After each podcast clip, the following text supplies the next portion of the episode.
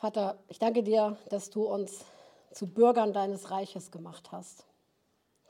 Dass du uns hineinversetzt, hineingepflanzt hast in dein Reich und dass wir in deinem Reich leben können, dass wir deine Kinder sind, Bürger in deinem Reich, dass wir Erben sind und dass du uns eine ganz hohe Bestimmung gegeben hast.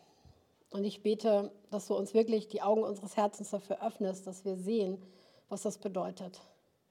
Dass du uns hineinnimmst in, in deine Sicht der Dinge, wie du unser Leben siehst, eingebettet in deinen großen Plan und dass du uns wirklich diese Sicht eröffnest, damit wir hineintreten können in das, wozu du uns auch bestimmt hast, in unsere hohe Berufung.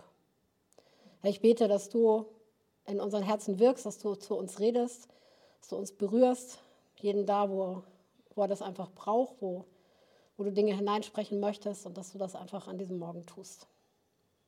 Danke für deine kostbare Gegenwart. Amen.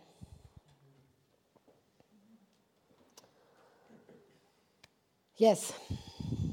Geistlicher Kampf in der Bibel. Das ist ja so ein Thema. Also zu mir passt das schon, weil ich bin so ein Typ, ne? so ein kämpferischer Typ. ich habe mit diesem, mit diesem Thema auch kein Problem. Aber erfahrungsgemäß ist es für viele Leute doch eher problematisch. Also kämpfen im Sinne von, wenn ich angegriffen werde, dann muss ich kampffähig sein, weil ich will nicht untergehen. Aber es ist ein unliebsames Thema. Und die Vorstellung, dass wir auch gerufen sind, Kämpfer zu sein, dass wir zur Armee Gottes gehören, ähm, wenn, wenn dieses Thema dann überhaupt mal so hochkommt und Dinge so formuliert werden, ist für viele Menschen eher unangenehm. Und viele Christen möchten dieses Thema von ihrem Typ her vielleicht oder von ihrem Harmoniebedürfnis her lieber ausgrenzen. Ja, oh, das muss nicht sein und so. Aber wir sind gerufen in einen Kampf hinein und die Tatsache, dass wir ähm, diesen Kampf irgendwie ablehnen und dann vielleicht einfach so tun, als würde es diesen Kampf nicht geben oder so, macht die Sache nicht besser.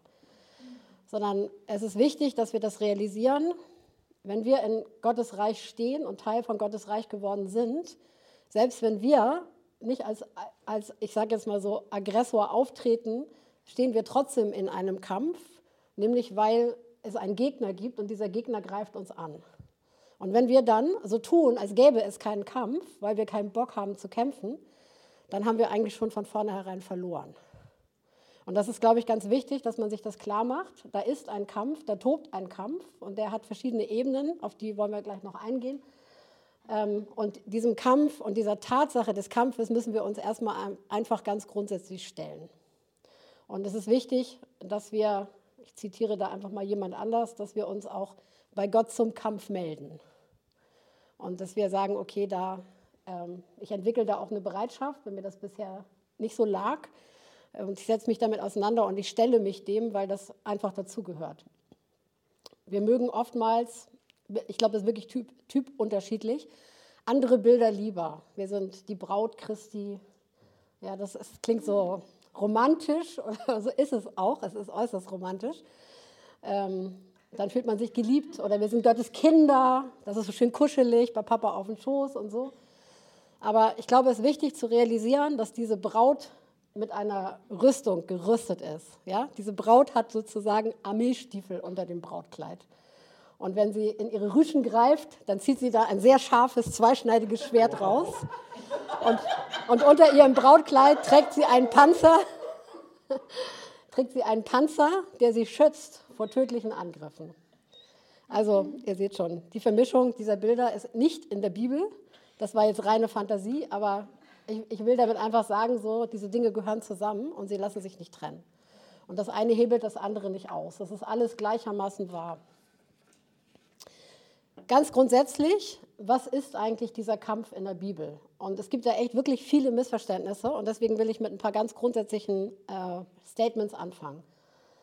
In der Bibel geht es immer um den Kampf um das Erbe, das Gott seinem Volk versprochen hat.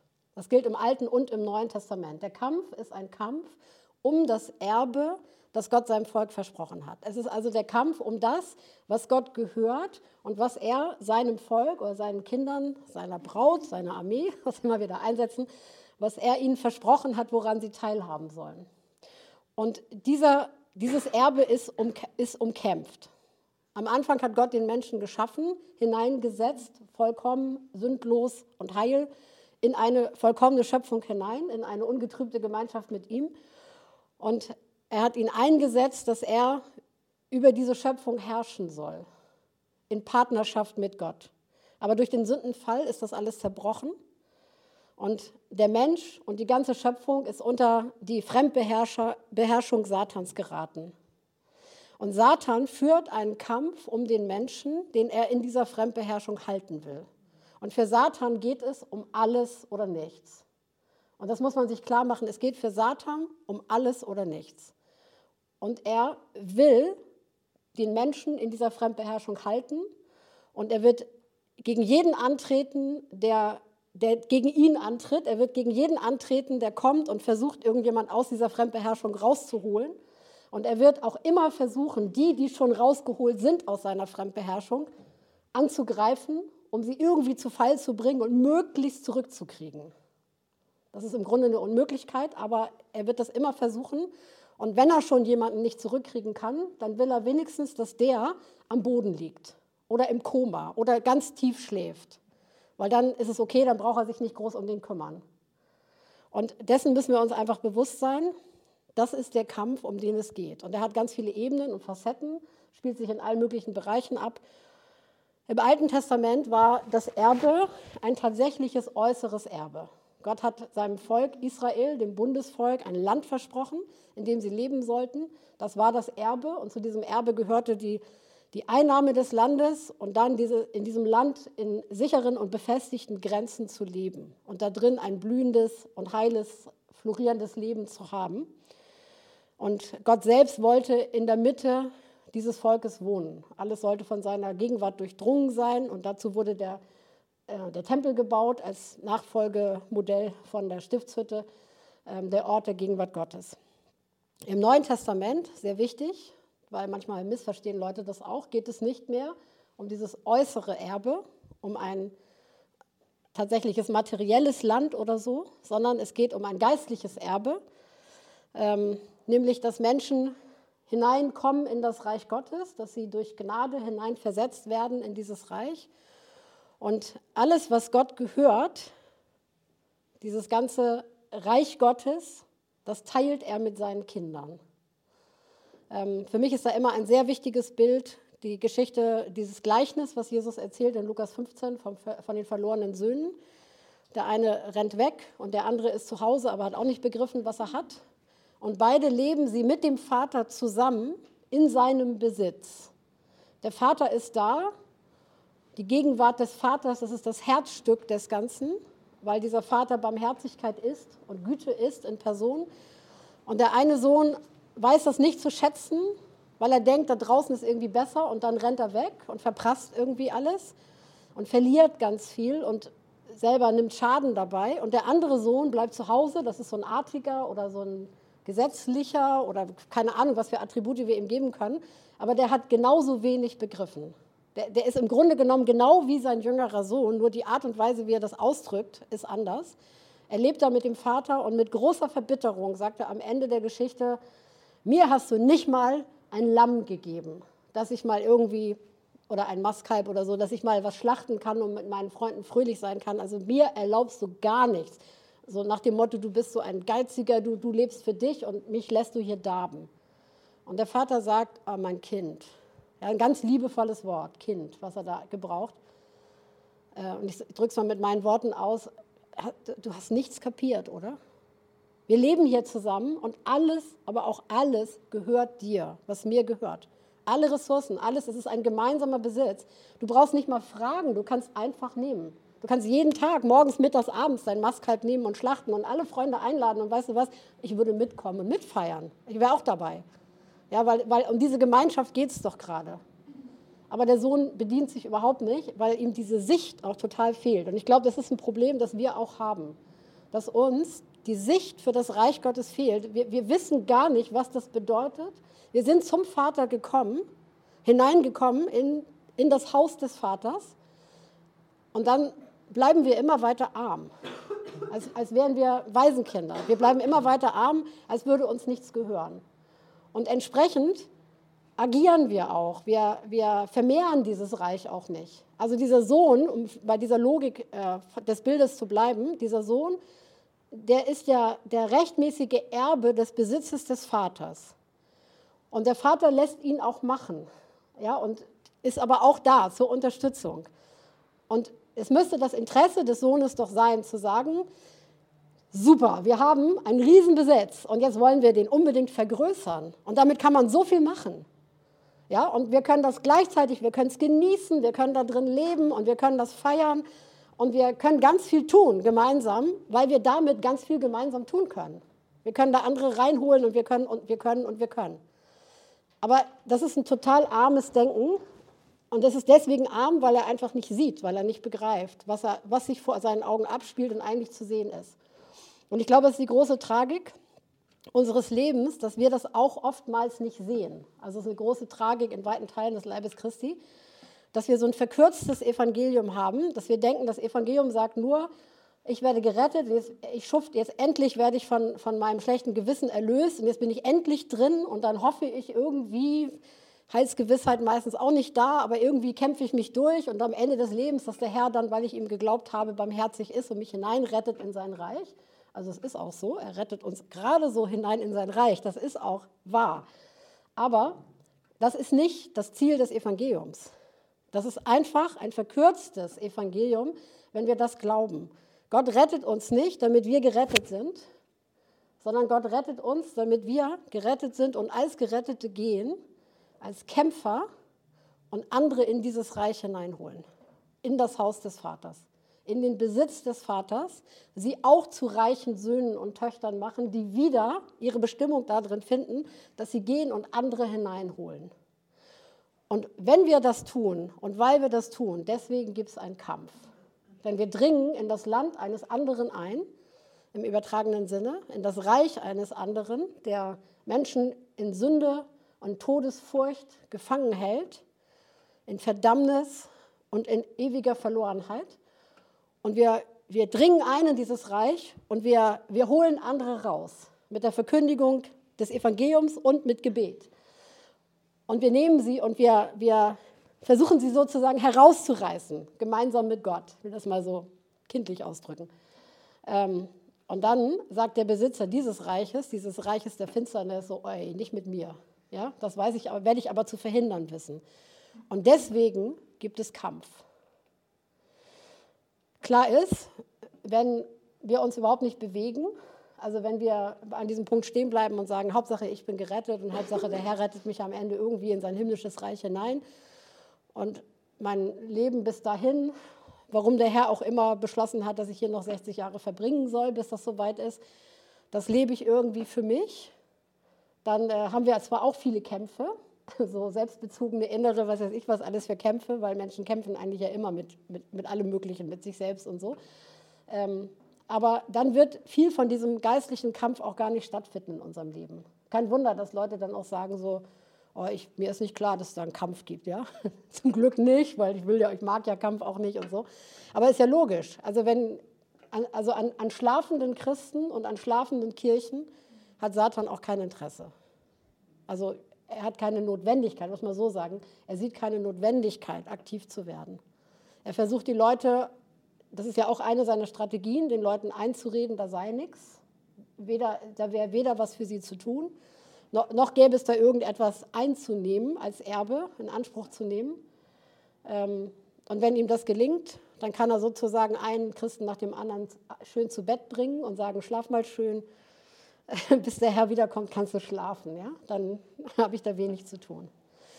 Und ich glaube, dass das wirklich was ganz Ernstes ist. Ich glaube, das ist eines der, der größten Probleme in unserer westlichen Christenheit. Deswegen reden wir ja auch von Erweckung, auch wenn das jetzt nicht das Thema ist heute Morgen, aber es ist mein Thema. Ähm, weil das bedeutet, Leute müssen aufwachen. Und wenn wir nämlich nicht aufwachen, dann verschlafen wir alles. Wir verschlafen einfach alles. Wir leben so vor uns hin und äh, dann wird da auch wenig Kampf sein, außer mit uns selbst äh, weil, wir ja, weil wir ja gar nicht in das Reich Satans eingreifen. Dieser Kampf hat verschiedene Facetten. Ich will die kurz anreißen. Die Apostel schreiben in den Briefen des Neuen Testaments sehr viel über diesen Kampf. Dieses Wort kommt auch oft vor. kämpfe den guten Kampf des Glaubens. Ja? Also das sind so Formulierungen, die kennen wir, die klingen auch so schön heilig. Ähm, wir sagen das auch gerne, aber oft verbinden wir gar nicht so richtig einen realen Inhalt damit, was das eigentlich genau bedeutet. Also dieser Kampf splittet sich auf. Es ist der Kampf des Gläubigen, einmal gegen die Sünde und gegen Versuchungen und Anfechtungen in seinem eigenen Leben. Es ist der Kampf für den Glauben, das heißt vor allem für die Verkündigung von Gottes Wort und auch der Kampf für den Glauben, dass, dass sich all diese Wahrheiten sich in dem Leben der Gläubigen umsetzen, dass das in der Gemeinde zum Tragen kommt. Und Paulus nennt das gerne so, dass er sagt, dass der gläubige Mensch vollkommen vor Gott hingestellt wird. Und es ist der Kampf des Gläubigen um die Verkündigung des Evangeliums. Also es ist der Kampf direkt durch die Verkündigung des Evangeliums. Ich äh, verkündige Gottes rettende Botschaft einem Menschen, der im Reich der Finsternis ist. Und das ist natürlich, weil ich ja damit in Feindesland eindringe, eine direkte Kampfansage an Satan, der diesen Menschen als Gefangenen hält und ihn auch nicht freigeben will. Und es ist der Kampf des Gläubigen im Gebet, dafür, dass Menschen freigesetzt werden, aber auch für das geistliche Wachstum anderer und dass all diese Dinge sich in jedem der Gläubigen auch entwickeln. Dann haben wir die andere Ebene, ich habe es schon angesprochen. Der Kampf geht letztendlich gar nicht von uns aus, aber Satan kämpft gegen Gläubige, gegen die gläubigen Menschen. Weil der Glaube an Jesus die Kraft in sich trägt, Satan und seine ganzen Machenschaften, auch die Machenschaften, die er in Menschen entwickelt, zu überwinden. Deswegen bekämpft Satan den Gläubigen und ihren Glauben aktiv. Satan weiß, dass die Kraft Jesu in uns größer ist als alles, was er tun kann. Das ist uns, das wissen wir zwar und dennoch ist es uns ganz oft nicht bewusst. Aber Satan ist schon besiegt und deswegen ist die Kraft Jesu, die Kraft des Heiligen Geistes, die in uns wirkt, stärker als jede Macht Satans. Also mal ganz klar, es gibt keine Stärke in uns, die stärker wäre als Satan, die aus uns kommt. Also menschliche Kraft, das, das ist Peanuts. Das ist wie ein, wie ein Regentropfen in einer riesigen Wüste. Das, das kann man total vergessen, hat man von vornherein verloren. Also wenn wir auf unsere Kraft setzen, auf unsere Fähigkeiten, auf unsere Intelligenz, es gibt da viele, viele Ansätze manchmal, äh, da haben wir von vornherein verloren. Aber die Kraft des Heiligen Geistes, der in uns wohnt, ist größer als alles, was Satan anstellen könnte. Und Satan weiß das und deswegen ähm, fürchtet er das auch. Und deswegen möchte er auch, dass Menschen gar nicht erst zu diesem Kampf durchdringen. Also Menschen sollen das gar nicht erst entdecken, weil dann, dann wird es gefährlich für ihn und das will er nicht. Deswegen möchte er lieber, dass Leute schlafen. Oder dass sie von vornherein so entmutigt sind, dass sie sich nicht zutrauen, dass sie nur sich selber sehen, ähm, zurückgeworfen werden auf sich selbst, damit sie dann nicht gegen ihn antreten. Und in diesem ganzen Kampf geht es natürlich nicht darum, ähm, aktiv direkt mit oder gegen Satan zu kämpfen das gibt manchmal, wird manchmal so ein Bild gezeichnet, aber das ist es nicht. Jesus hat Satan am Kreuz bereits besiegt. Vollkommen. Diesem Sieg ist nichts mehr hinzuzutun. Ähm, es geht darum, diesen Sieg Jesu in unserem Leben auszuleben und damit voranzugehen und ihn auch im Leben anderer wirksam werden zu lassen. Also auch ausgedrückt dadurch, ausgelebt dadurch, dass in einzelnen schwierigen Situationen und den Angriffen, denen wir ausgesetzt sind, wir dann durch die Kraft des Heiligen Geistes überwinden und einfach stehen und uns nicht von ihm niederbretzeln lassen. Es gibt da ähm, einen sehr starken Ausdruck dieser überwindenden Kraft in, in der Dämonenaustreibung. Ich weiß nicht, wie viel Erfahrung ihr damit habt, wie viele Dämonen, also ob ihr schon Dämonen bei anderen ausgetrieben habt viele von euch wahrscheinlich ja. Ähm, es ist, da gibt es die direkte Ansprache an Satan zu weichen aus dem Leben eines Menschen. Und es ist nach dem, nach dem Bild, das das Neue Testament zeichnet, das Jesus vermittelt und wie er seine Jünger beauftragt, auch ganz normaler Bestandteil. Das ist gar nicht spektakulär. Ja, das ist ganz normaler Bestandteil der Autorität, die wir als Gläubige haben, als Nachfolger Jesu. Und ähm, wenn ein Mensch von Dämonen besessen ist, dann können wir mit der Autorität Jesu diese Dämonen aus dem Leben dieses Menschen austreiben. Erforderlich ist dann aber, dass dieser Mensch sein Leben auch unter die Herrschaft Jesu stellt. Denn ansonsten, das sagt Jesus auch sehr klar, ansonsten werden die Dämonen zurückkommen. In dieses Haus dieses Lebenshaus leer bleibt oder jedenfalls nicht von der richtigen Herrschaft, von Jesu Herrschaft besetzt ist, dann bleibt, dann steht dieses Haus zur Verfügung und lädt die Dämonen wieder ein. Aber Dämonenaustreibung ist etwas Spezifisches auf den Menschen bezogen, der fremd beherrscht ist und frei werden soll oder frei werden will. Es ist nicht ähm, damit gemeint, dass man irgendwo hingehen könnte und Dämonen aus einem Gebiet vertreiben könnte. Also das gibt da so alle möglichen, manchmal auch lustigen, aber es ist eigentlich traurig, aber es sind auch lustigen Auswüchse. Mal von einer, mal einer Einsatzgruppe mitgekriegt, das Beispiel, was ich immer wieder zitiere. Ähm, die, die hatten, haben einen evangelistischen Einsatz gemacht, mit auch viel Gebet verbunden in Deutschland und sind ähm, dann äh, einem Eindruck folgend quer durch Deutschland gezogen von Norden nach Süden oder umgekehrt, weiß ich nicht mehr. Und in allen großen Städten, wenn der Zug anhielt, haben sie alle die Fenster runtergerissen, die man damals noch aufmachen konnte, schon lange her. Und dann haben sie gebrüllt, wir treiben dich aus, Satan, wir vertreiben dich aus. Köln, aus Berlin, aus Hannover, aus Hamburg und so weiche. Und dann haben sie hinterher erzählt, also ich habe das halt gehört, ihren Einsatzbericht, dass sie jetzt Satan überall über den großen Städten vertrieben haben. Sie haben ihn da ausgetrieben. Also den Geist der Finanzen haben sie aus Frankfurt vertrieben und was weiß ich, also irgendwie so. Und ähm, dafür gibt es biblisch halt einfach überhaupt keine Grundlage, gar keine. Ähm, das hat nicht mal Jesus gemacht.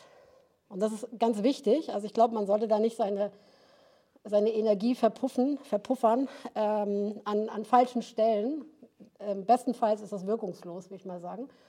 Weil Satan hat einen Gebietsanspruch, solange dort Menschen sind, die unter seiner Herrschaft stehen oder ihn vielleicht sogar anbeten den Geist des Geldes oder was weiß ich, ja, in dieser Form, dann hat er einen Besitzanspruch, einen räumlichen. Und den kann man ihn dann nicht einfach vertreiben. Und da gibt es diese interessante Geschichte. Ich werfe hier mal ein paar schwierigere Probleme auf heute. Ihr seid ja fortgeschrittene Beta. Ähm, da gibt es diese in dieser Hinsicht sehr interessante Geschichte, die, äh, die man auch verschieden betrachten kann und die man nicht mit Naturschützern zusammen lesen darf, wo Jesus, ähm, wo Jesus Dämonen austreibt aus Menschen und diese Dämonen bitten ihn, dass sie in der Gegend bleiben dürfen, dass er sie nicht aus der Gegend vertreibt. Und Jesus gibt dem statt und lässt zu, dass sie in die Schweine fahren, eine ganze Herde Schweine, und diese Schweine stürzen sich dann den Hang runter ins, ins Wasser. Das heißt, die begehen Selbstmord, diese Schweine, dämonengesteuert. Also es ist schon eine in sich extrem interessante Geschichte. Es hat ganz viele Aspekte, aber ein, der entscheidende Aspekt, auf den ich gerade hinaus will, ist, das Ganze spielte sich ab im sogenannten Zehn-Städte-Gebiet. Und wenn man sich damit ein bisschen beschäftigt, was das für ein Gebiet war und was das für Menschen waren und wie die Verhältnisse waren, dann findet man heraus, dass diese Menschen ein Mischvolk waren. Das waren Juden, die sich mit anderen Völkern oder Herkünften vermischt hatten und dann hat sich auch die Religion vermischt oder religiöse Bräuche. Und Juden war es eigentlich überhaupt nicht gestattet, Schweine zu halten. Also wie kommen da überhaupt Schweine hin? Die Frage müsste man zuerst mal stellen. Aber das war ganz normal. Die haben von Schweinezucht zu einem großen Teil gelebt. Und ähm, das heißt, sie haben dieses Volk, diese, diese Gruppe von Menschen in diesem Zehn-Städte-Gebiet, sie haben, ähm, sie haben Anrechte gegeben, dass Dämonen dort wohnen konnten. Sie haben Herrschaftsansprüche sozusagen vergeben indem sie mit ihrem Leben das also mit ihrem Leben sich dafür geöffnet haben. Und deswegen war das möglich. Und sogar Jesus akzeptiert das, ja, bei seinem, in, in der Zeit seines irdischen Dienstes. Er hätte ja auch sagen können, so, was wagt ihr, hier steht Gott vor euch, ja, jetzt weg aus dieser Gegend oder so. Aber nicht mal Jesus hat das gemacht. Er hat das einfach akzeptiert, weil er wusste, die Menschen geben ein Besitzrecht. Und deswegen ist das ganz wichtig, dass wir da eine ganz klare Unterscheidung haben ähm, das ist wichtig für uns als Beter, denn wenn wir im Gebet irgendwie so für Regionen beten oder für Distrikte oder für Städte oder den Leib Christi in irgendwo oder die hinduistische Welt oder die islamische Welt oder sowas, wir können nicht einfach uns hinstellen und sagen, ähm, Satan verschwinde aus Hamburg oder Satan, wir verbieten dir jetzt in der hinduistischen Welt tätig zu sein oder sowas. Das können wir nicht. Das ist keine Autorität, die uns gegeben ist.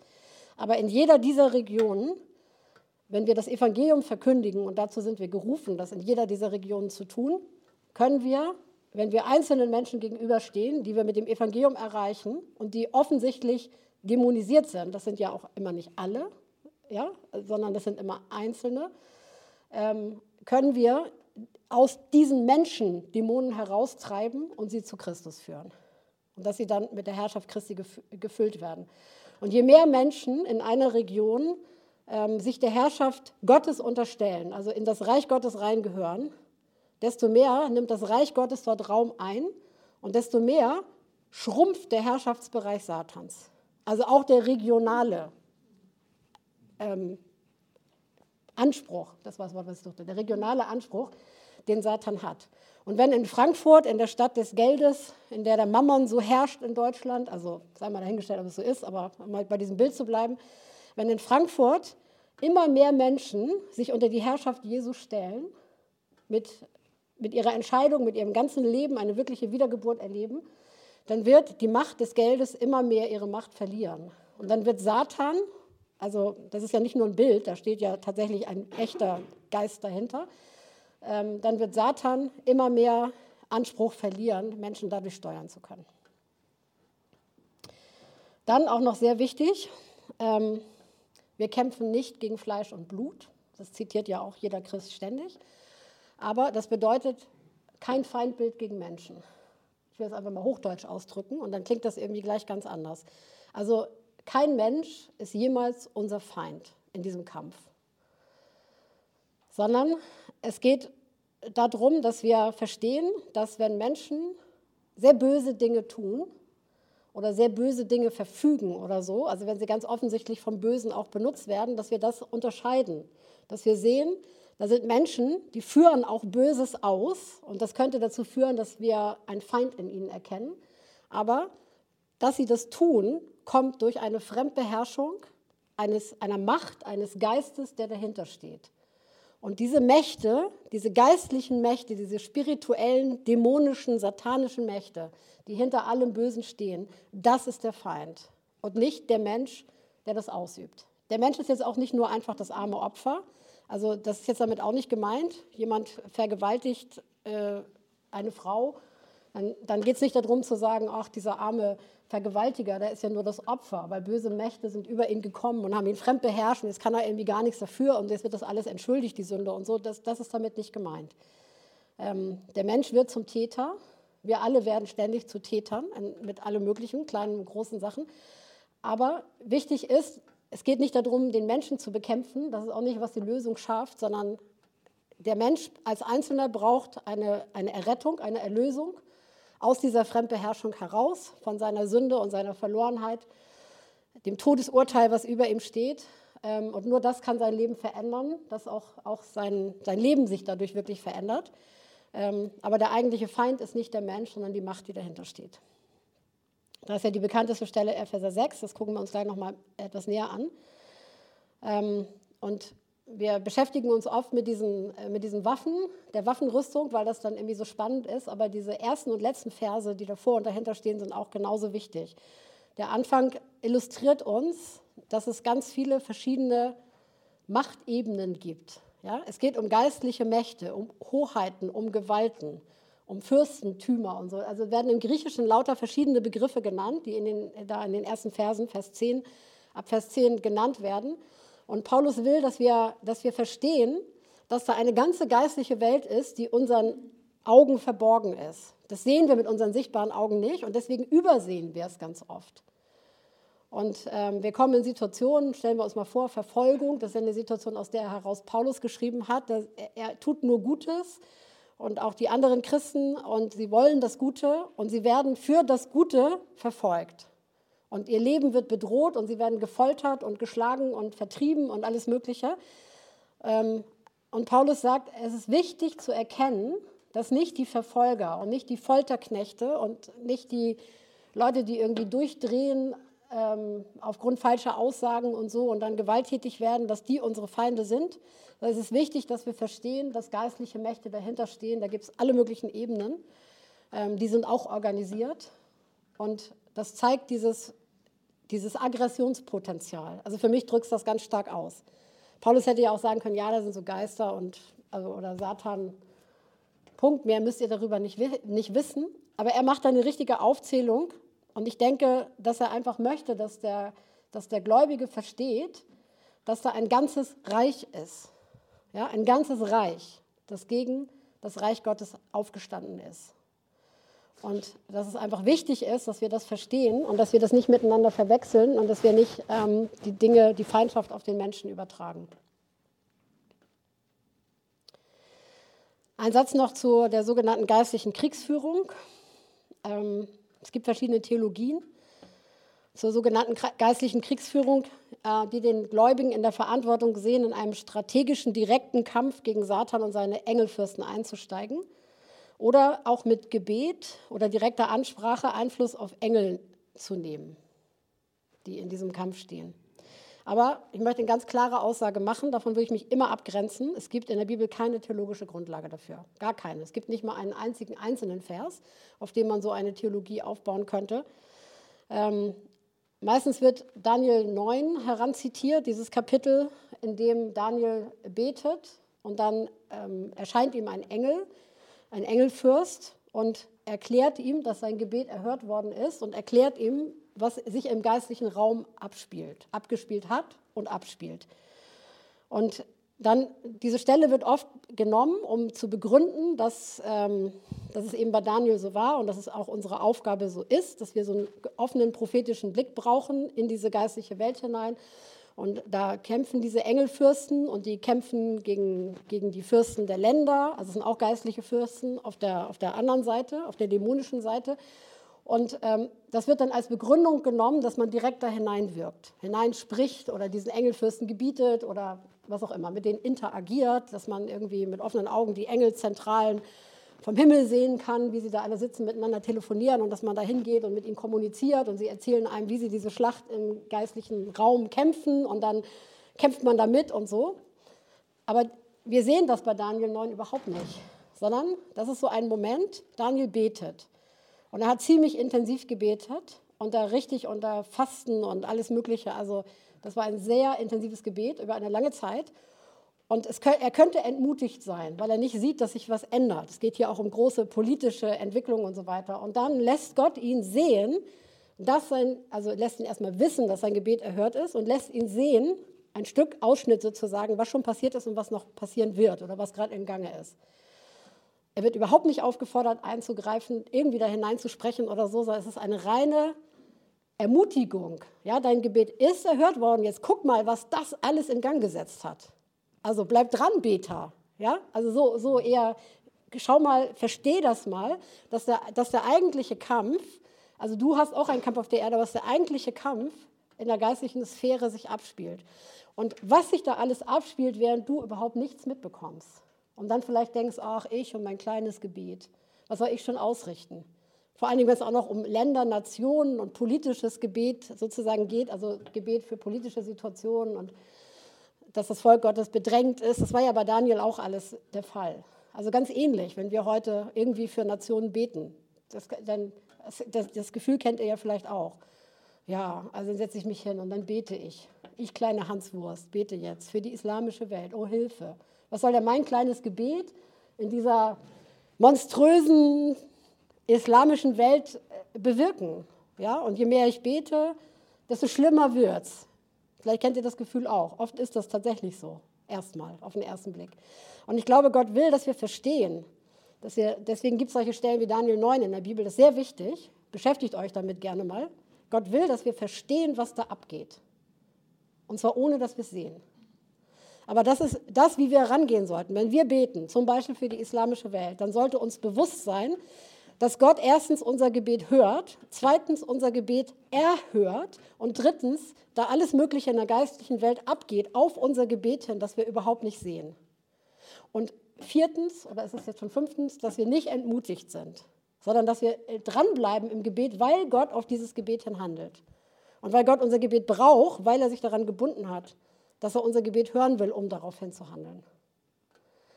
Aber es sollte uns nicht dazu verleiten oder irreführen oder so, dass wir denken, dass wir jetzt da irgendwie eingreifen und anfangen, irgendwelche Engelfürsten zu bekämpfen oder so. So, ich springe mal ein bisschen, weil die Zeit davonläuft. Also mir war das klar, als ich das Skript aufgestellt habe, wenn es euch interessiert, könnt ihr in Ruhe ein paar Sachen zu Hause noch näher nachlesen. Ähm, ich will mal auf Epheser 6 eingehen. Diesen Text kennt ihr bestimmt alle gut von der, von der Waffenrüstung. Und ähm, wenn ihr, also schlagt gerne eure, wenn ihr diesen Text nicht auswendig könnt, dann schlagt gerne eure Bibel auf und schaut mal mit auf diesen Text. Epheser 6, die Verse 10 bis 20. Und ähm, Paulus be benutzt da ja alle möglichen Worte, Begriffe. Einige davon sind so fast synonym und andere sind unterschiedlich.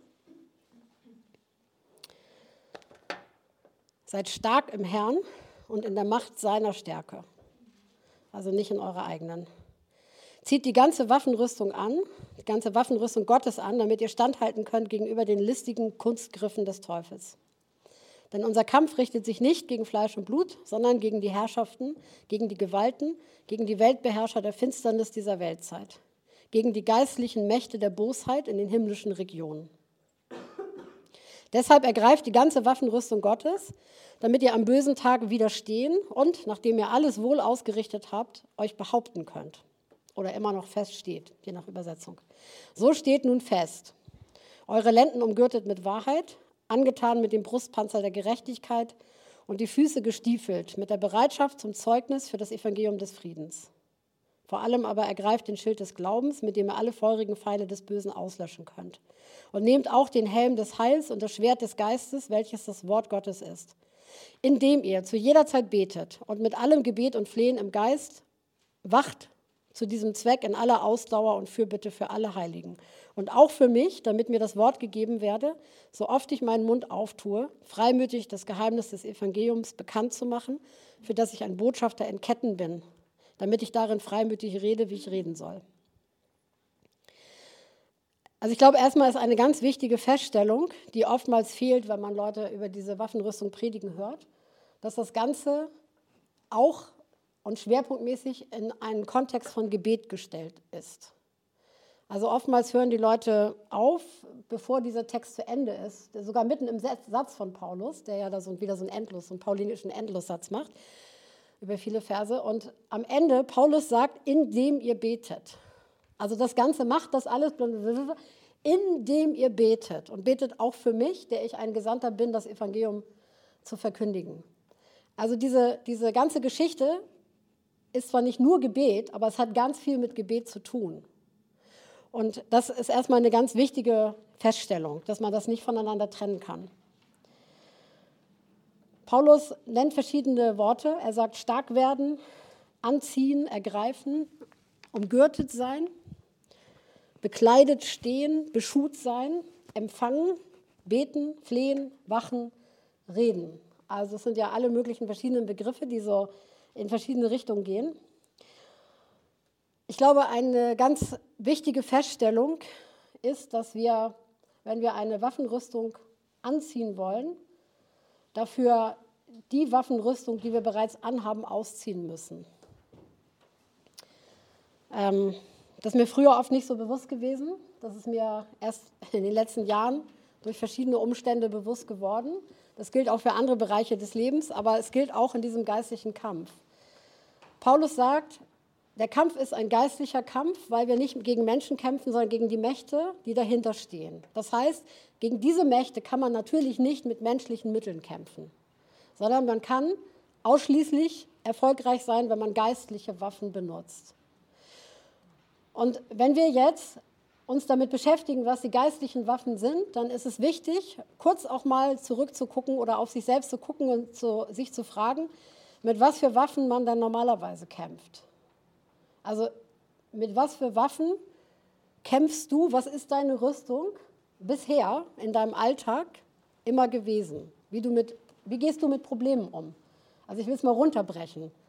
Ja, da geschieht irgendetwas in deinem Leben, du, etwas Böses geschieht, ein schrecklicher Umstand bricht auf, äh, jemand tut dir was Böses an oder, oder einer anderen Person, die dir nahesteht. Was ist deine Reaktion? Wie gehst du damit um, wenn irgendwelche negativen Sachen geschehen? Und da gibt es eine breite Palette, wir sind ja alle unterschiedliche Typen. Ähm, die einen Leute werden immer versuchen, das alles mit ihrem Verstand zu analysieren und zu erklären und möglichst wegzuerklären. Ähm, vielleicht sogar Emotionen, die aufkommen, irgendwie so, ja, das, irgendwann wird das schon, das braucht halt jetzt ein Jahr und dann komme ich über den Schmerz hinweg oder gehe ich zur Psychoanalyse, dann wird das irgendwie geklärt. Und ähm, andere leben das emotional total aus und äh, aber gehen gar nicht aktiv mit der Situation dann um, sondern das kommt einfach in dem Moment raus, aber mit der Situation selbst macht es nichts. Ähm, oder jemand tut dir was Böses an und dann kommt Hass auf, ob man das nach außen zeigt oder nicht. Oder Rachegedanken. Ähm, man sucht Vergeltung oder, oder dass irgendwie gerechtig, dem Gerechtigkeit oder Genüge getan wird oder man selber Gerechtigkeit erlangt durch irgendwelche menschlichen Mittel, dass man vor Gericht geht oder so. Und nicht, dass man das nicht tun kann, das, darum geht es nicht, sondern die Frage ist, ähm, ich weiß nicht, ob ihr euch da gut genug kennt und reflektieren könnt, zu sagen, was eure üblichen menschlichen Waffen sind. Aber ich glaube tatsächlich, dass wenn wir effektiv mit Gottes Waffenrüstung umgehen wollen, wenn wir das lernen wollen, dass wir ähm, auch mal bewusst schauen müssen, was die menschlichen Waffen sind, mit denen wir normalerweise umgehen und dass wir diese Entscheidung auch treffen müssen, diese menschlichen Waffen abzulegen und ähm, sozusagen Platz zu machen dafür, dass eine, eine andere Kleidung kommen kann, eine andere Rüstung kommen kann und unsere Hände frei sind, um andere Waffen auch in die Hand zu nehmen. Und diese Waffen fallen außerdem nicht vom Himmel nach dem Motto, wir werden umkleidet von der geistlichen Waffenrüstung und dann ist sie da, das macht so klirr, und dann ist irgendwie passiert, jetzt stehe ich voll gerüstet und dann bin ich voll in der Lage, damit zu laufen ähm, und damit richtig umzugehen. Nein, so ist es nicht, sondern ich muss diese Dinge bewusst anziehen, indem ich mich dafür entscheide, dass das meine Rüstung sein soll. Und dann muss ich lernen, in der, nicht in meiner Kraft, das ist das Entscheidende, weil dann wird diese Rüstung zu schwer sein oder zu unhandlich, sondern in der Kraft Gottes damit zu laufen und die, diese Waffen auch zu gebrauchen. Und das braucht auch Übung, das ist auch ein Trainingsfeld. Wir sollen stark werden im Herrn und in der Macht seine Stärke. Und dazu legen wir ganz bewusst unsere eigene Stärke vor Gott nieder. Und das ist ein Wachstumsprozess, also schon das ist ein Wachstumsprozess natürlich, dass wir ausschließlich in Gottes Vollmacht stehen und in seiner Kraft agieren und nicht immer wieder zurückfallen sozusagen da rein, doch aus unserer Kraft heraus Dinge einfach tun zu wollen. Unsere Lenden sollen umgürtet sein mit Wahrheit es geht um weit mehr als darum, selber nur wahrhaftig zu sein. Das sollen wir auch. Unser eigenes Leben und Denken soll von Gottes Wahrheit über uns und die Welt um uns herum durchdrungen sein. Unser ganzes Leben wird von einer Wahrheit zusammengehalten, die eine Person ist, Jesus Christus. Und das finde ich ein schönes Bild, dass es Jesus ist, der mein ganzes Leben zusammenhält. Also ich bin so ein Typ, wo vieles auseinanderfallen könnte.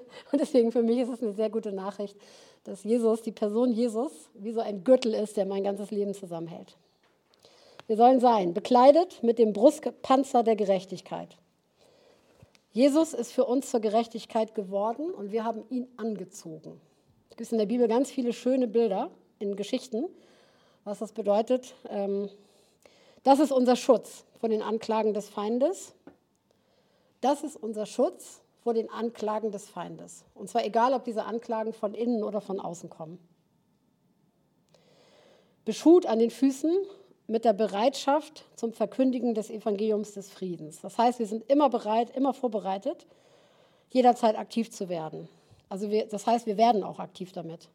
Evangelium heißt übersetzt gute Botschaft. Und eine Botschaft ist nur dann eine Botschaft, wenn sie auch als Botschaft, als Wort verkündigt wird. Eine Botschaft ist eine Nachricht. Eine Nachricht ist etwas, was man faktisch ausdrücken muss. Und dann reicht es natürlich nicht, ähm, zu sagen, so ja, unser Leben spricht ja auch laut und das soll jetzt mal schön lauter sprechen und dann brauchen wir auch keine Worte und gibt so intelligente Slogans, predige das Evangelium und gebrauche nur dann Worte, wenn es nötig ist oder so. Ähm, stimmt nicht wirklich. Also es sind so fromme, moderne Aussagen, aber das stimmt nicht wirklich.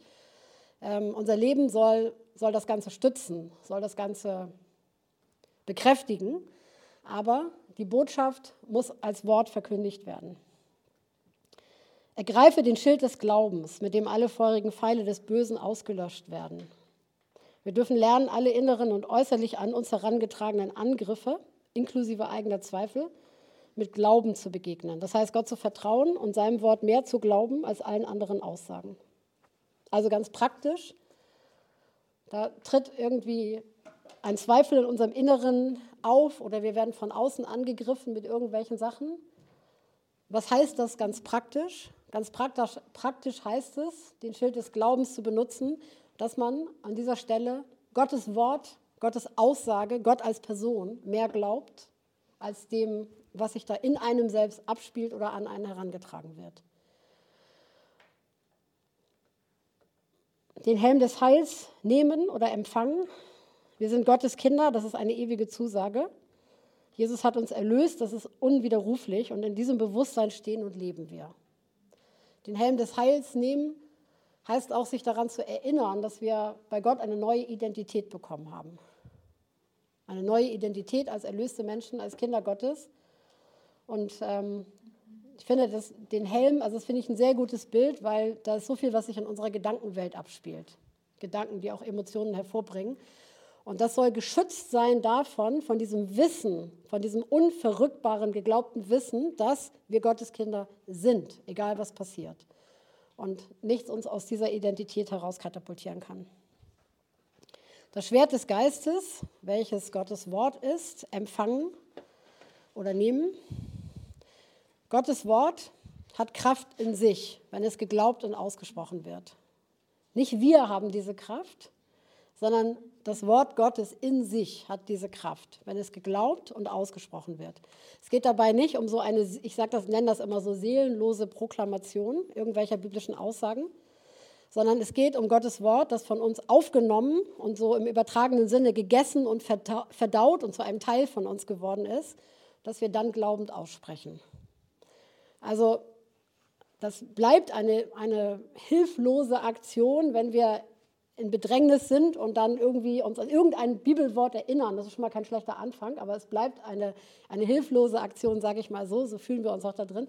Wenn wir dann irgendetwas ranzitieren oder dann verzweifelt in der Bibel nach irgendwas suchen, was jetzt zu dieser Situation passen könnte und dann nehmen wir das und dann sprechen wir das aus, wissen vielleicht nicht so richtig, was wir da eigentlich aussprechen und versuchen das irgendwie so, so dem, dem Zweifel oder Satan entgegenzubrettern oder so.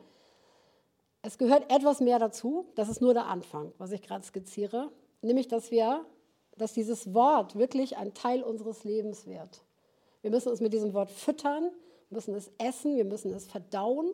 Es muss wirklich zu einem Teil von uns werden, dass wir wirklich anfangen, das zu glauben für uns selbst. Und wenn wir dann dieses Wort, das wir kennen und das wir Glauben nehmen und das im Glauben aussprechen, dann entwickelt das Kraft. Und das ist ein Riesenunterschied. Also er ist sowohl für Gebet wie für Evangelisation, wie für den Umgang in unserem Leben, für alle Bereiche wichtig. Ähm, es ist ein Riesenunterschied, wenn du einem Menschen gegenüberstehst und du möchtest ihm das Evangelium sagen. Und ähm, du weißt, du weißt vom Verstand her, von deiner christlichen Bildung her und auch von deiner eigenen Erfahrung her, dass, ähm, dass du nur von Jesus gerettet werden kannst und dann ist das irgendwie, tust du dich schwer, findest das irgendwie peinlich, jetzt äh, jemand anders, der nicht gläubig ist und das alles noch nicht so sieht und versteht, das irgendwie erklären zu sollen. Und dann sagst du irgendwie, weil du weißt, dass es die Wahrheit ist, ähm, ja, aber nur Jesus kann dich retten und so. Und stehst da so mit einem hilflosen Gefühl. Kennt ihr bestimmt alle, ne? Ne, kennt ihr bestimmt alle nicht, weil ihr seid alle erfahrene Evangelisten.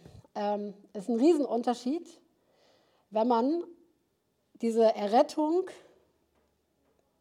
so gefühlt, so richtig am eigenen Leib erfahren, erfahren hat. Wenn man so richtig weiß, durch was für eine Verzweiflung man geht, wenn man Verlorenheit entdeckt im eigenen Leben, wenn man begreift, was das eigentlich bedeutet, dass man als Sünder wirklich verloren ist. Und wie groß diese Gnade ist, dass Jesus in unser Leben gekommen ist, um uns da aus dem Ganzen herauszureißen, uns zu erlösen von der Sünde und vom Tod und der Verlorenheit, auch zu erlösen von uns selbst und unserer ganzen Verzweiflung und allem, was dazugehört.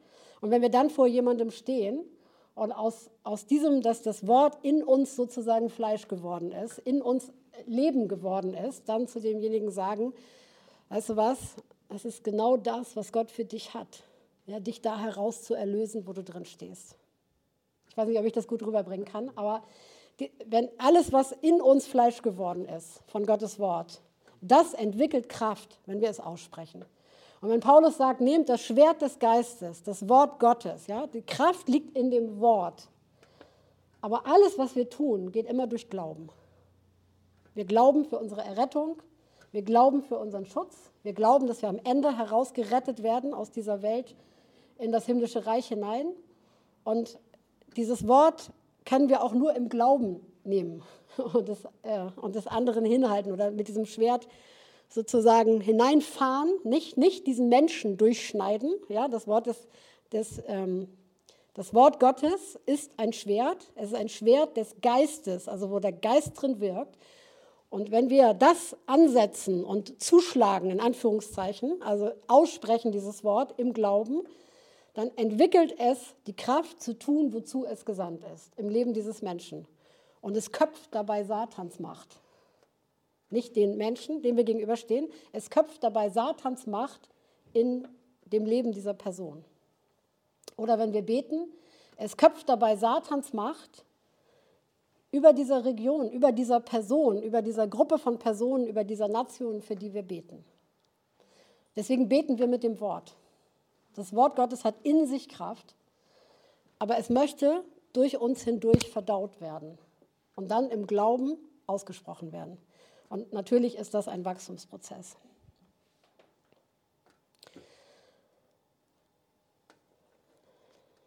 Yes. Ich möchte eine kurze praktische Übung mit euch machen und dann noch ein paar Gedanken zum Thema Versuchung teilen und Umgang damit. Ähm, entweder hier im Skript oder in eurer Bibel. Ihr könnt mal Psalm 149 aufschlagen. Das ist auch so ein Psalm, der oft zitiert wird in diesem Zusammenhang. Kennt ihr vielleicht auch?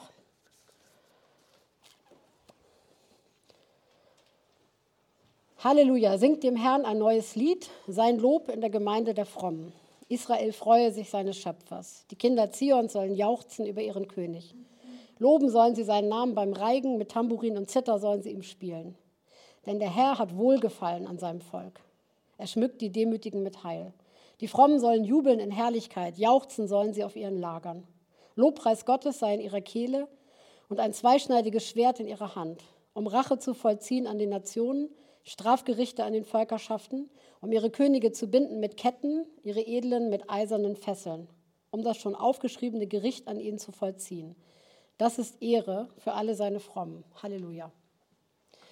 Das ist ja so ein Psalm, den man, den man auch echt missverstehen kann. Ich will das mal so sagen. Äh, nämlich, wenn man ihm dem Falschen zuordnet. Ich habe ja am Anfang gesagt, ähm, dass es beim Volk Israel darum ging, bei dem Bundesvolk im Alten Testament, ein tatsächliches äußeres Erbe einzunehmen. Und aus diesem Erfahrungshorizont heraus ist dieser Psalm geschrieben. Aber dieser Psalm hat, wie ganz viele Psalmen, auch eine prophetische Dimension und er lässt sich auf den neuen Bund übertragen. Aber dann muss er auch tatsächlich übertragen werden, denn hier geht es natürlich dann im neuen Bund nicht darum, dass irgendwelche Menschen bekämpft werden, dass irgendwelche gegen irgendwelche Politiker oder Könige oder Nationen äh, militärisch in, in, den Krieg gezogen wird. Ähm, nicht mal, dass schlecht über sie gedacht wird und mit Worten gegen sie in den Krieg gezogen wird. Das äh, kann auch passieren sondern es geht um eine Übertragung dann, wenn wir das jetzt äh, als prophetische Aussage nehmen, auf, auf dieses geistliche Prinzip, das wir gerade angeschaut haben, was uns Epheser 6 auch sagt. Hinter dem, was geschieht in der Welt, hinter dem politischen Geschehen, was wir sehen, in der islamischen Welt, in der hinduistischen Welt, in der atheistischen, humanistischen, materialistischen Welt, ganz egal, dahinter stehen Mächte, die unter Satan organisiert sind. Da steht eine Macht, die Gott bekämpfen will, die Gottes Reich bekämpft, das Wachstum, die Ausbreitung von Gottes Reich bekämpft. Und wir sind aufgefordert, dagegen aufzustehen. Und das ist etwas, das geschieht durch Gebet, indem wir Gottes Wahrheit proklamieren und uns auf die Aussagen Gottes stellen und gemäß Gottes Wort beten in diese, in diese Situation hinein für die Errettung und Erlösung dieser Nationen und dieser Menschen da drin und Veränderung, dann auch äußerlicher Veränderung der Situation. Und es geschieht dadurch, dass wir gehen und das Evangelium den Menschen da drin verkündigen. Denn wir haben ja vorhin schon festgestellt, Satans Macht über eine Region oder über eine Nation oder eine Situation nimmt dann ab, wenn immer mehr einzelne Menschen sich unter die Herrschaft Christi stellen, in, die Herrschaft, in den Herrschaftsbereich des Reiches Gottes hineintreten. Und das heißt, wenn, das ist ja erstmal ein, ein Jubelpsalm, wenn man den so anguckt, also die, mehr als die Hälfte ist ja eigentlich so ein, so ein Lobpreis-Jubelpsalm. Und wenn wir dann diese letzten Verse anschauen, sechs, Lobpreis Gottes sei in ihrer Kehle, auch diese Kombination, da hat Inga schon mal drüber geredet, von Lobpreis auch als Waffe im geistlichen Kampf und ein zweischneidiges Schwert in ihrer Hand. Ja, jetzt denkt mal an das, an das Schwert des Geistes aus Epheser 6. Das Schwert des Geistes, das ist Gottes Wort, das wir im Glauben aussprechen. Also mit Gottes Wort tun wir, was jetzt kommt. Rache zu vollziehen an den Nationen, Strafgerichte an den Völkerschaften, um ihre Könige zu binden mit Ketten, ihre Edlen mit eisernen Fesseln, um das schon aufgeschriebene Gericht an ihnen zu vollziehen. Und daran beteiligt zu werden, ist ein echtes Privileg, sagt der letzte Satz in diesem Psalm. Dass Gott uns daran beteiligt, mit ihm da zusammenzuarbeiten. Heißt, wir sprechen die Dinge aus, aus Gottes Wort, die Gott schon beschlossen hat.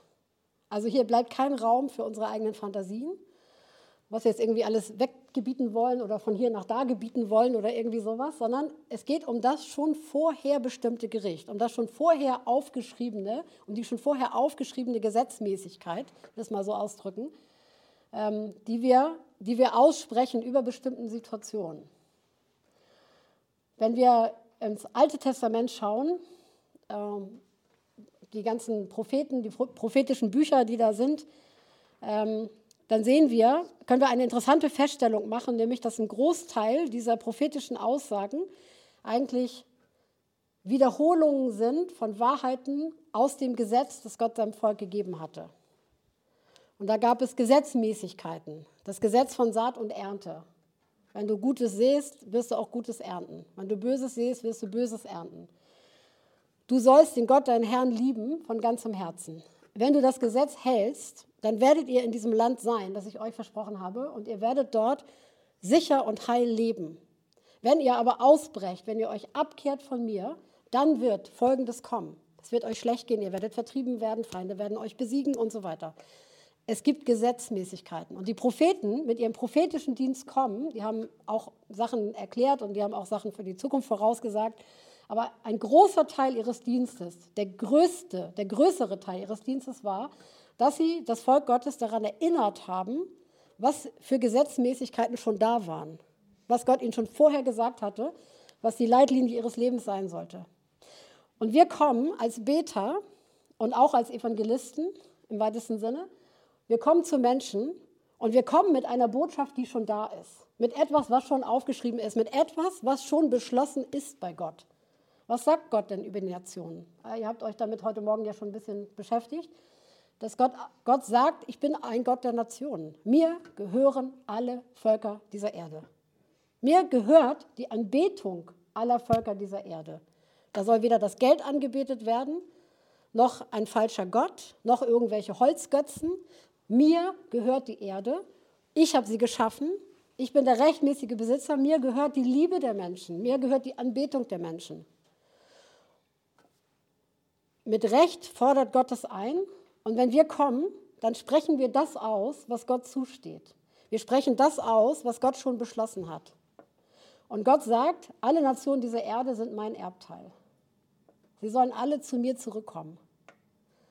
Und das heißt, im Umkehrschluss, jeder, der dagegen aufsteht, auch jeder Politiker, jeder Machthaber, jeder Mensch, der Einfluss hat auf irgendeiner Ebene in dieser Welt ähm, und der sich dagegen stellt und der in eine andere Richtung regiert und ein Volk in eine andere Richtung beherrscht oder in eine andere Richtung führt, der steht gegen die Pläne Gottes. Und alle die Wahrheiten aus Gottes Wort, ähm, die stehen gegen ihn.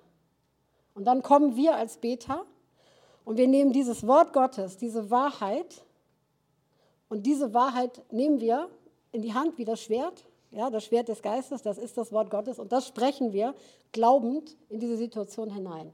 Glaubend nicht, weil wir jetzt in Bezug auf die Situation glauben, das ist ein ganz wichtiger Unterschied, sondern weil wir glauben, dass Gottes Wort Recht hat und auch am Ende, bis zum Ende Recht behalten wird. es wird sich als richtig erweisen bis zum Ende. Und deswegen glauben wir diesem Wort Gottes. Und wenn wir das tun, da liegt auch eine Verheißung drin, das finde ich ganz stark, wenn wir Vers 8 anschauen, wenn wir das tun, dass wir Gottes Wort in diese Situation hinein aussprechen, glaubend, im Gebet oder in Form von Evangeliumsverkündigung direkt den Menschen gegenüber, dann führt es dazu, dass wir ihre Könige binden mit Ketten, ihre Edlen mit eisernen Fesseln. Also im geistlichen Sinne, nochmal, dass wir keine Missverständnisse haben ist, ich finde, das ist eine ganz starke Verheißung. Ja? Und ich weiß, ich nehme das Wort Gottes und ich bete mit Gottes Aussagen, die ganz grundsätzlich gelten. Und ich bete für eine Nation oder für eine, was ist ich, ich bete für die islamische Welt und, ähm, und ich bete für diese Machthaber da drin, die die einzelnen Länder äh, führen und in diesem System auch halten, dass ich weiß, dass mein Gebet dazu beiträgt, dass Menschen, die, die, ähm, die in eine andere Richtung, also die unter der Führung Satans sozusagen in eine andere Richtung regieren und führen und herrschen, dass sie als Auswirkung auf mein Gebet hin in ihrem Handeln gebunden werden. Ist das nicht cool? Ich finde, das ist eine riesige Hoffnung. Also wir können durch unser Gebet freisetzen, aber auch in, in Fesseln legen. Ja? Und äh, da gibt es so manche Situationen, da, da, das wäre auch das, was man am liebsten tun würde. Ja? Man würde am liebsten jemanden nehmen und direkt hingehen und Handschellen anlegen und Mundschutz, Maulkorb auf oder so. Ähm, einfach weil das so schrecklich ist, was da passiert.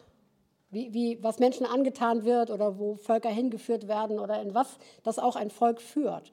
Und je gottloser ein Volk ist, je mehr es in die Gott, Gottesferne geführt wird, desto mehr wirkt sich das auch in allem aus. Wie, wie die moralische und ethische Entwicklung und was sich was sich da in der, in der Gesellschaft äh, bewegt. Oft führt es auch ähm, Gesellschaften, Nationen in Armut, also auch äußerlich in Armut. Und äh, was weiß ich, plötzlich explodieren Gewaltverbrechen, weil bestimmte Herrscher eben bestimmte Maßstäbe setzen. Aber immer brauchen wir dieses Bild vor Augen, das muss uns immer bewusst sein. Es geht um die geistlichen Mächte dahinter. Ja, sie machen auch Menschen zu Tätern. Menschen werden zu Tätern, das ist nicht zu entschuldigen. Also es kann nur gelöscht werden durch Vergebung von Jesus, die angenommen wird. Es geht nicht anders zu entschuldigen, aber es geht um die Mächte dahinter. Und wenn wir Gottes Wort hineinsprechen, wenn wir nicht unsere Wunschvorstellung, Gottes Wort, Gottes Wahrheit nehmen und sie ansetzen wie ein Schwert und da hinein beten oder auch das Evangelium verkündigen direkt, das ist beides die Schwertführung, ähm, dann führt es dazu, dass die Mächte den wird was sozusagen mit diesem Schwert abgehakt, in Anführungszeichen. Ja? Da wird Macht abgeschnitten mit diesem scharfen, zweischneidigen Schwert. Und das führt dazu, dass dann auch Situationen sich äußerlich verändern. Ich habe gesagt, ich will das als kurze praktische Übung machen. Ich will das mal in der Form machen. Überlegt mal, jeder von euch hat wahrscheinlich irgendwelche Schwerpunkte, wofür ihr am meisten betet. Also für die islamische Welt oder für gegen Bordelle in Hamburg oder so. Also irgendetwas, wo ihr sagen wir so, das ist einer meiner Hauptschwerpunkte. Überlegt mal ganz kurz konkret, ähm, wie ihr oder mit was ihr das Schwert des Geistes da ansetzen könnt, damit das nicht so eine Theorie bleibt. Ich hoffe, ihr versteht meine Frage.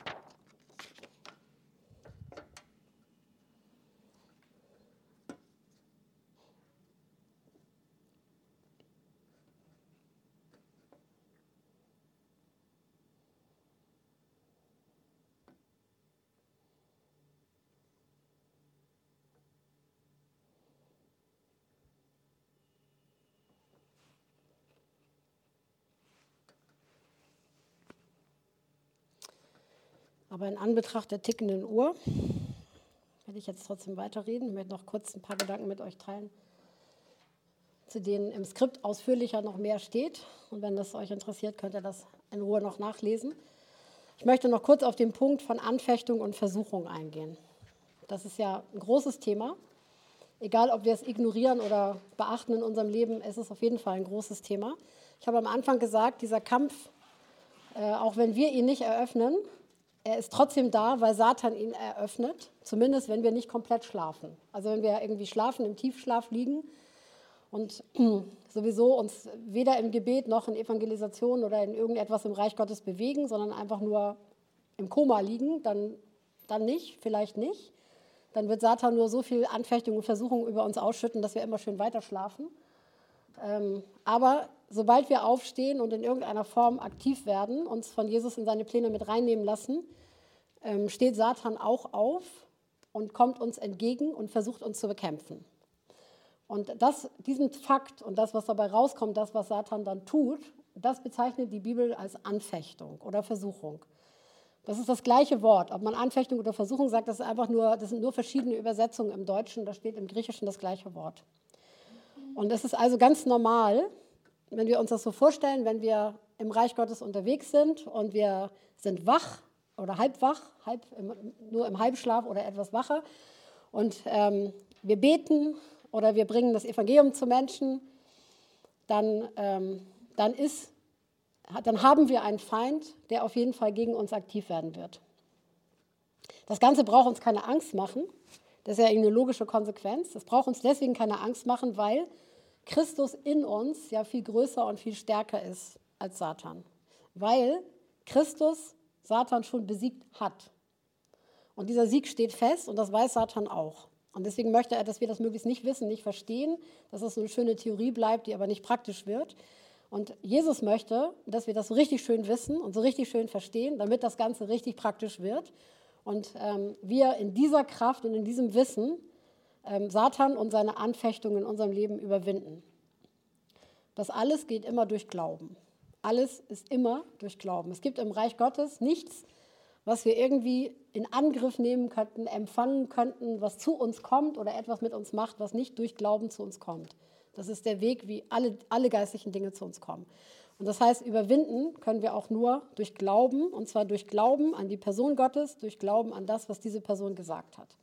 Gottes Wort steht da immer im Zentrum. Jesus wurde auch versucht. Ähm, ich habe da im Skript ein bisschen was dazu geschrieben, das könnt ihr nachlesen. Und warum ich dieses Thema jetzt noch mit auf den Teller bringen wollte heute Morgen, hat einfach den Grund, dass wenn wir als Gebetsteams unterwegs sind, egal ob wir in einem Gebetshaus sind und wir sind ein Team von Betern, die zusammen beten oder wir machen einen Gebetseinsatz, gehen irgendwo hin, um irgendwo zu beten ähm, für eine bestimmte Region oder bestimmte Gruppe von Menschen oder so. Oder ob wir Beter sind, die während eines Grundkurses des Glaubens oder während einer Evangelisation beten, damit da etwas geschieht. Oder ob wir einfach Beter sind, die in der Gemeinde sich mit anderen treffen, um zu beten, damit diese Gemeinde wächst und bestimmte Dinge geschehen oder damit die Gläubigen sich gut in ihrem geistlichen Leben weiterentwickeln oder so.